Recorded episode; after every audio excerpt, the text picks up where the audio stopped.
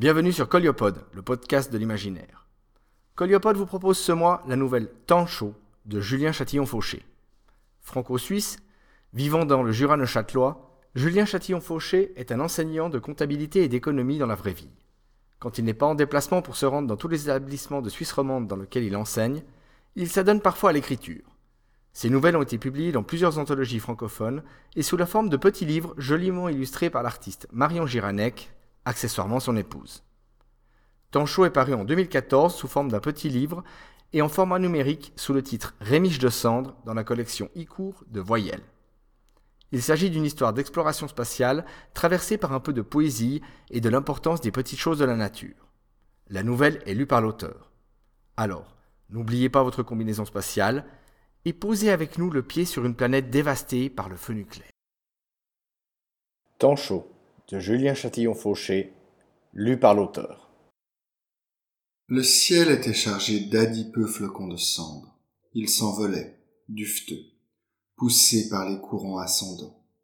L'inversion de trajectoire composait un tableau étrange.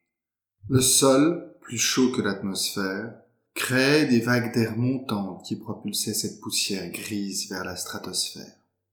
Le soleil perçait difficilement à travers la couche de brouillard permanente de ce monde.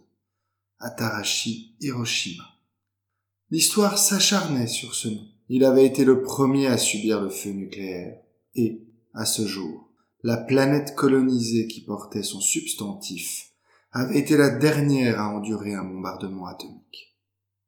Des millénaires s'étaient écoulés entre les deux.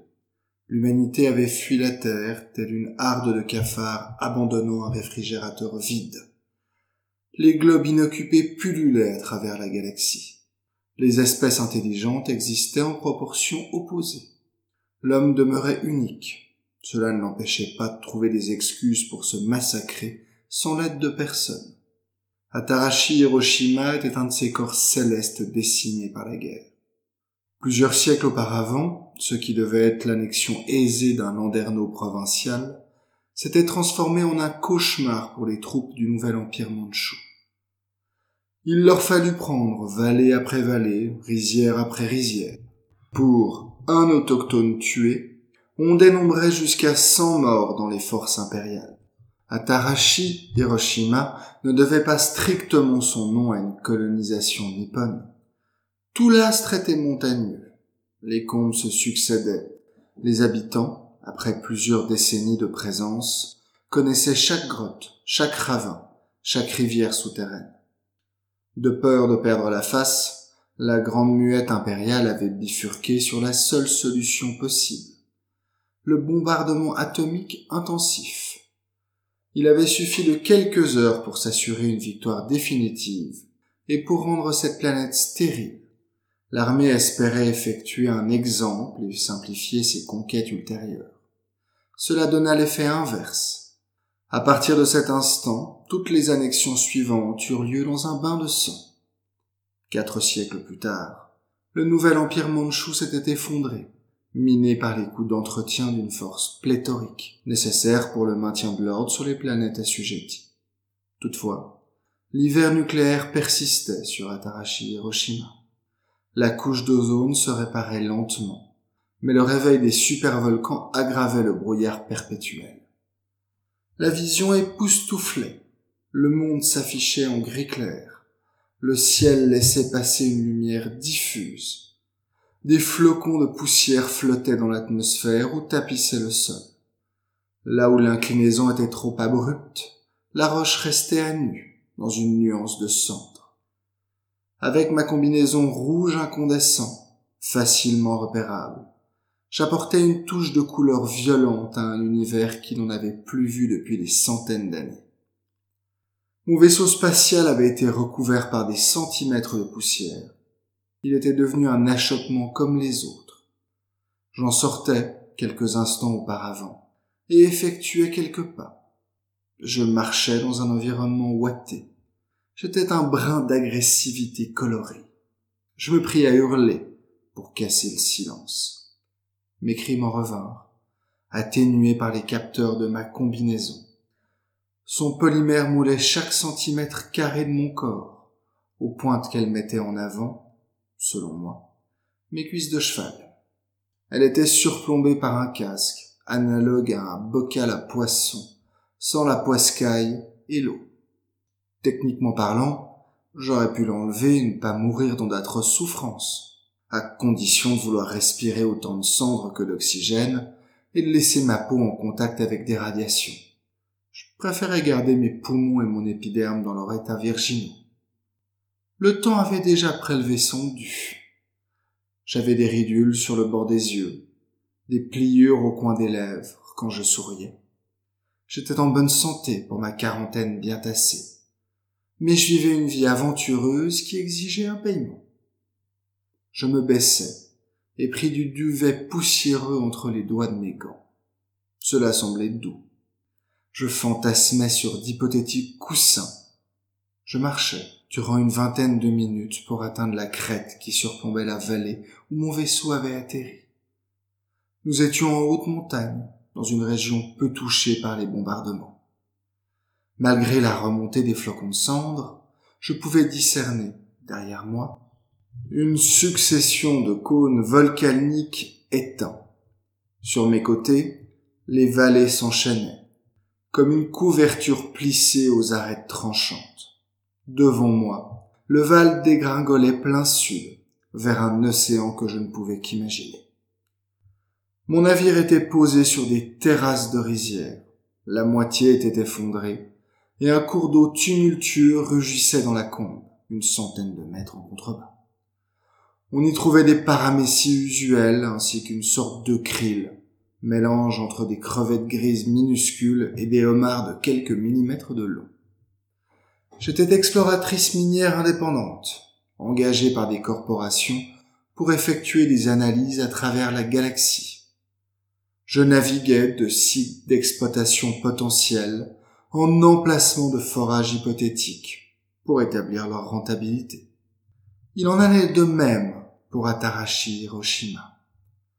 Mon commanditaire me mandatait pour déterminer si, malgré les radiations, il était envisageable de démarrer une activité industrielle. J'avais atterri une semaine auparavant et les bonnes surprises se succédaient le bombardement nucléaire et la valse des plaques tectoniques qui en avaient suivi avaient remonté des gisements de platine et d'aluminium à fleur de roche. Atarashi Hiroshima était le rêve de tout conglomérat minier.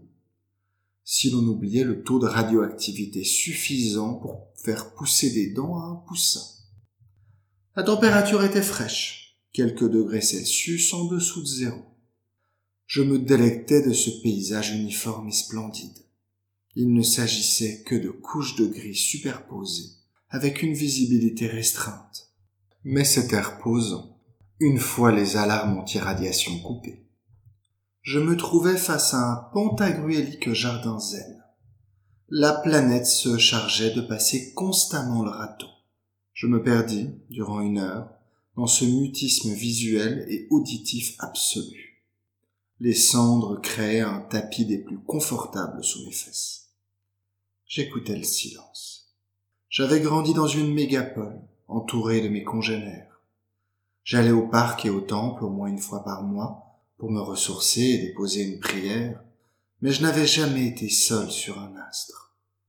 Dans mon vaisseau, il y avait toujours un bruit à vérifier pour s'assurer que tout fonctionnait comme il le devait. Ici, je ne pouvais pas me connecter à un réseau. Je n'avais aucun humain auprès de qui converser. Je n'avais que le vide. C'était hypnotique et enivrant. La nuit tomba.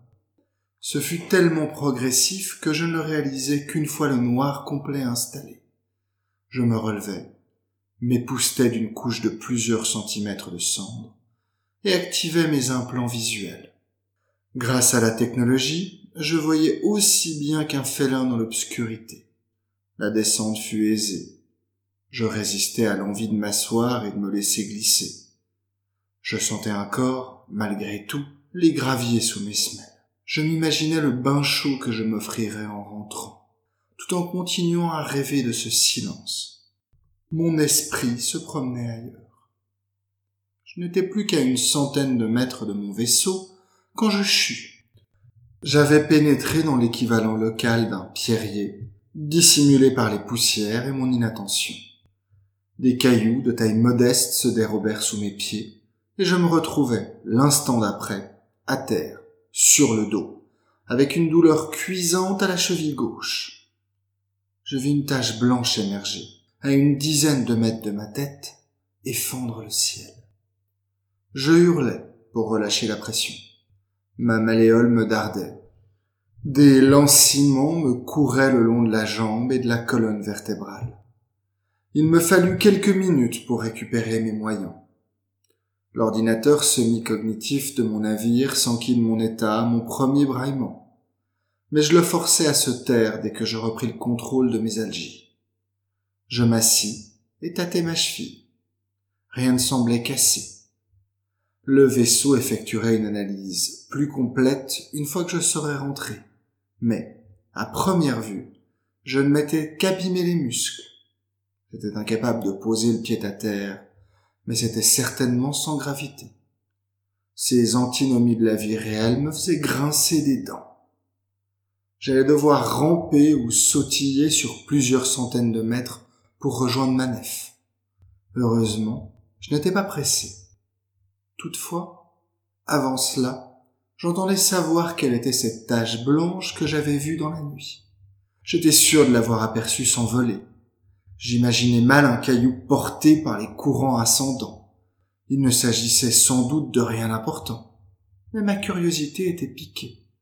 En une semaine sur Atarashi Hiroshima, à part des flocons de cendres, je n'avais rien distingué de plus gros qu'un krill local. À l'époque héroïque de la conquête spatiale, j'aurais été bonne pour croire aux fantômes. Grâce à l'adjonction de matériel électronique dans le corps humain, je pouvais me repasser le dernier mois de ce qu'avaient capté mes yeux, quand je le voulais et où je le souhaitais, y compris sur mes rétines. Je revins quelques secondes avant ma chute et je vis mon monde, gris, basculer à nouveau. Puis, soudainement, une tache crayeuse apparut à l'écran. Ce fut fugace, mais mon ordinateur semi-cognitif l'isola, affina l'image, et put me montrer, dans toute sa magnificence, une grue du Japon qui s'envolait. Je vérifiais et recontrôlais le fichier. Je me demandais si mes caméras implantées n'avaient pas eu des hallucinations. Il était inenvisageable qu'une lignée d'animaux terrestres ait survécu durant des siècles sous cet hiver nucléaire. Pourtant, j'avais bien capturé l'essor d'une grue du Japon. Elle était blanche, avec de grandes pattes effilées. L'arrière de ses ailes ainsi que son long cou étaient noirs. Tout le dessus de son crâne était recouvert de plumes rouges. C'était troublant. Je regardais un corps et un corps les quelques instants enregistrés de son envol. C'était splendide. Elle était parfaite. L'incarnation d'un Tancho immortel les images se gravaient dans ma rétine. J'acceptais peu à peu l'invraisemblable. Il n'y avait aucune explication crédible pour cette vision. Néanmoins, j'avais vu une grue du Japon s'envoler. Je devais finir mes forages, je devais rester en ce lieu. Toutefois, lorsque j'admis l'impossible, je n'eus plus qu'une pensée. Que put-il bien y avoir de plus important qu'un chaud ayant subsisté quatre siècles dans un hiver nucléaire. J'exhalais un grand coup et sautillais à cloche-pied pour rejoindre mon astronef. Ma tête était emplie de questions. Qu'est-ce que cette grue faisait là? Comment avait-elle survécu? Pour faire au plus vite, je chus de multiples fois. Entre deux chutes, j'ordonnais à mon ordinateur de bord de pister le volatile au radar thermique. Je craignais, si je n'atteignais pas ma nef à temps, de perdre toute trace de celui-ci. J'étais lancé dans une course contre la monstre grotesque. Je versais, me relevais et recommençais. Pour faire bonne figure, je me foulais le poignet droit en tombant à quelques mètres de mon vaisseau. Alors que je m'écroulais dans le sas d'entrée de mon bâtiment, une hanche presque déboîtée, une cheville et un poignet en compote, je l'entendis m'annoncer qu'il allait bientôt perdre ma grue. Décollage immédiat. Sécurité du passager désactivée. Suis cet oiseau sans l'effrayer. hurlai-je dans mon casque. Les secondes qui suivirent furent violentes. Mon navire s'envola en quelques instants. La gravité me plaqua au sol. Puis il tourna sur lui-même et vira à droite, sans prévenir. Je me trouvais propulsé à l'autre extrémité du sas. Je sentis des côtes craquer et je sombrais dans l'inconscience. Je me réveillais trois heures plus tard. Ma nef s'était posée dans un val en tout point identique au précédent. J'avais de la peine à respirer. J'étais épuisé, mais je n'avais qu'une idée en tête. Dis-moi que tu n'as pas perdu la grue, énonçai-je, paniqué. L'intelligence semi-cognitive de mon vaisseau me répondit, de son ton froid et polissé. L'ersatz de grue du Japon que vous m'avez demandé de pister exécute sa toilette, dans un ruisseau à 200 mètres de notre présente localisation. Dois-je me rapprocher? Non, cela ira, rétorquai-je. Garde tes distances et suis-la si elle s'envole à nouveau. M'extirper de ma combinaison fut une aventure. Après les manœuvres de mon bâtiment, je reposais sur ma nuque. Il me fallut reprendre ma contenance, puis me tirer jusqu'à la pièce de vie de l'astronef. Il s'agissait d'une salle de taille respectable, cinquante mètres carrés. Il y trônait une table de travail, de billard, une baie d'observation et une cuisine. Mon navire était une foreuse spatiale de plusieurs centaines de tonnes. Je pouvais me payer le luxe absolu dans un vaisseau intergalactique, l'espace et le poids. Le sol était recouvert de tatamis en paille de riz, devenu souple et doux avec les années. Les murs étaient blancs, sans fioritures. Ils arboraient des impressions, sur soi, d'art figuratif animalier. Ici un tigre de Sibérie, là une grande salamandre du Japon, proche de la cuisine, une carpe coille, à côté de l'entrée de ma chambre, un moineau rutilant. La cuisine était en cèdre du Japon, avec un îlot devant. Tout était rangé et arrimé à sa place, à l'exception d'un bol en céramique indigo et de son contenu de compeito multicolore qui avait volé à travers la pièce. La table centrale et le billard étaient en bois de même essence que la cuisine. La teinte rose pâle m'apaisait. Ce fut chancelante, transpirante, et incapable de récupérer mon souffle, que je me retrouvai nu sur les tatamis. Je jetai ma combinaison à mes côtés, je m'assis en m'y reprenant à deux fois. J'avais oublié mon poignet et regardais par la paroi. J'espérais y discerner les formes de ma grue mais ce n'était que le monde cotonneux usuel. Néanmoins, les capteurs de mon bâtiment me permirent de l'observer. Elle buvait et semblait ingurgiter les micro-organismes présents dans les rivières par la même occasion. Était-ce comme cela que l'espèce avait survécu? Cela ne tenait pas debout. Tous les animaux qui ne provenaient pas des profondeurs des océans étaient morts des suites de l'hiver nucléaire. Je n'y comprenais rien. Je sentis la nef vibrer alors qu'elle rallumait ses moteurs. La grue s'ébrouait et mon vaisseau se préparait à lui emboîter les réacteurs. Sécurité du passager rétablie-je, eus-je la bonne idée d'énoncer? Cela m'éviterait de me faire balloter d'un bout à l'autre de la pièce. Le pilote automatique de mon astronef allait s'inquiéter de mon devenir. Le navire s'éleva paisiblement. Diagnostic médical personnel demandé, rajoutai-je. Mon aide semi-cognitive fit défiler, sur mes rétines, la liste de mes problèmes. J'avais une cheville foulée, un poignet cassé, trois côtes fracturées, et une dizaine d'hématomes qui vireraient à un jaune infâme dans quelques jours, tout particulièrement celui de ma hanche. Il m'indiqua quel médicament ingurgiter. Je me plâtrai le poignet du mieux que je pus, avec une bandelette rouge qui se mit à durcir en quelques instants, me pensait la cheville et m'étalait de la crème sur les parties endolories de mon corps que j'arrivais à atteindre. Je finis par m'injecter un antidouleur dans la cuisse. Il m'assomma, et j'eus juste le temps d'attraper un coussin caché sous la table pour y poser ma tête. Je me réveillais, dix-huit heures plus tard, à une centaine de kilomètres de mon point de départ.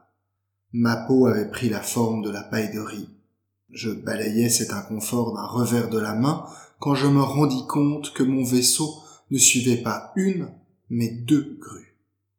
C'était d'une logique ineffable. Pour qu'une espèce survive, il fallait plus d'un représentant.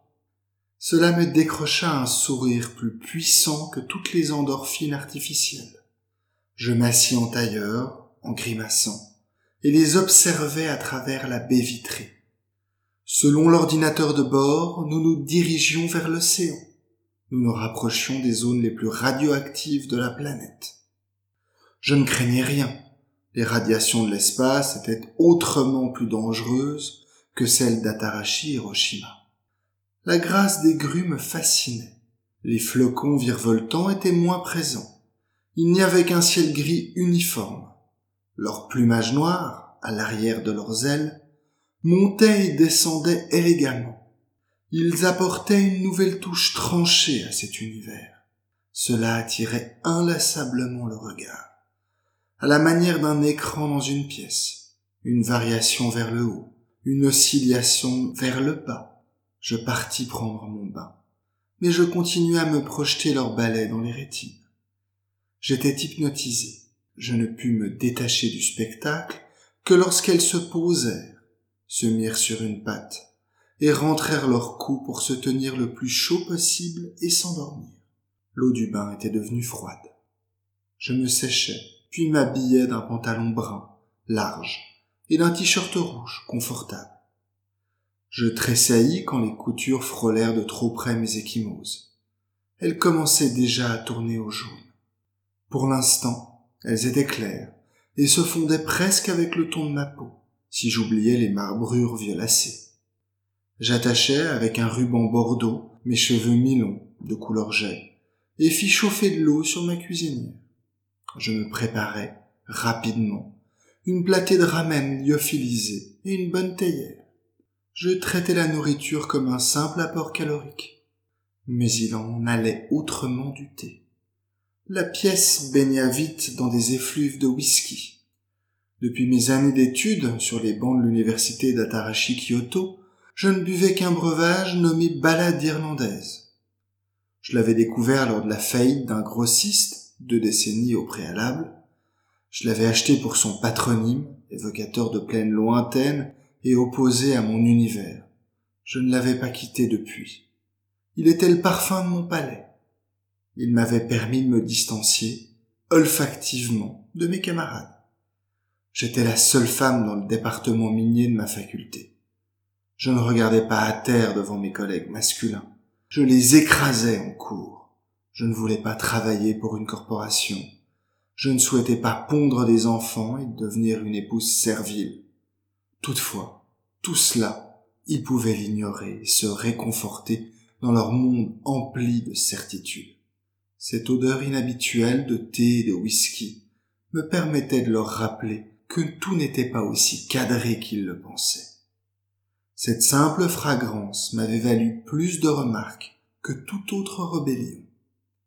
Je n'étais pas biologiste, mais je savais que j'avais mis le doigt sur quelque chose de spectaculaire il était fort possible que ces grues détiennent, dans leur gènes, une immunité aux radiations. Je possédais mon bâtiment, exempt de dettes. J'étais ma propre patronne, et j'aimais ce que je faisais. J'avais atteint une belle réussite. Mais il s'agissait là d'un nouveau niveau, celui qui vous rendait riche à millions.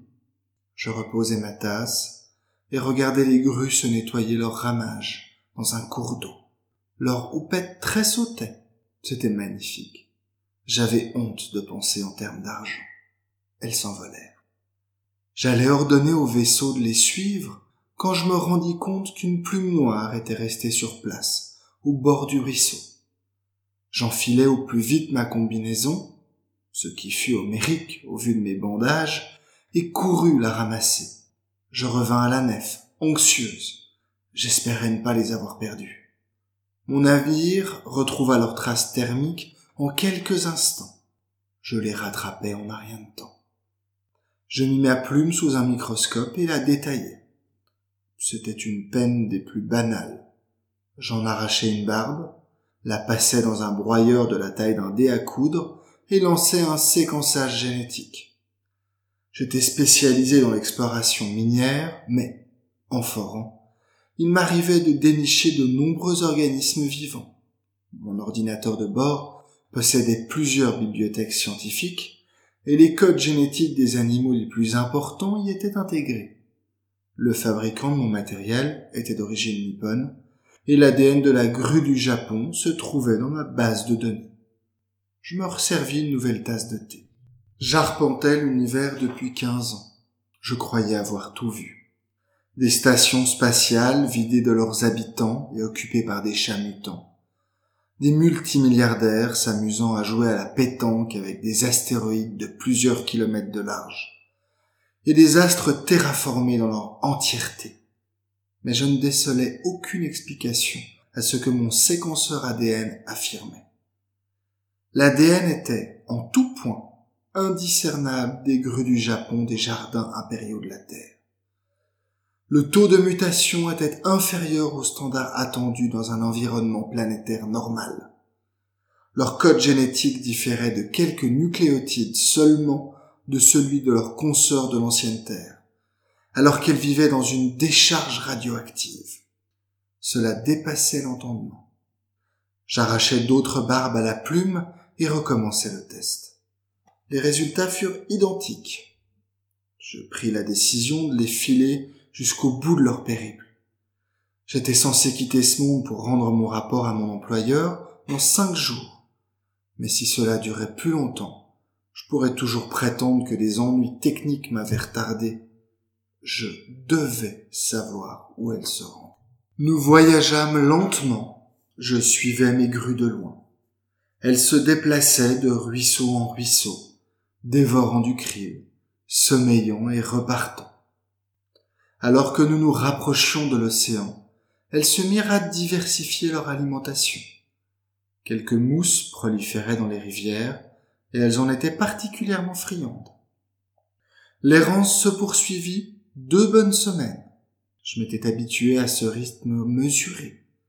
Nous vivions à la même cadence. Je dormais avec elles, vaquais à mes affaires, tout en gardant leur épopée en visuel sur mes rétines je pus m'occuper de ce que je ne faisais jamais, repriser des habits, astiquer les pièces de mon moteur, lire des haïkus, me délecter de musique. Cela ressemblait à des vacances que je n'avais jamais prises. J'avais beau m'être rebellé contre ma place attendue dans la société, je ne me définissais que par mon travail. J'avais toujours tout fait le plus vite possible, naviguant d'un emploi à un autre, sans temps mort je réapprenais un rythme plus lent, calme, reposant. Ma cheville était guérie, mon poignet se remettait, et mes hématomes se résorbaient.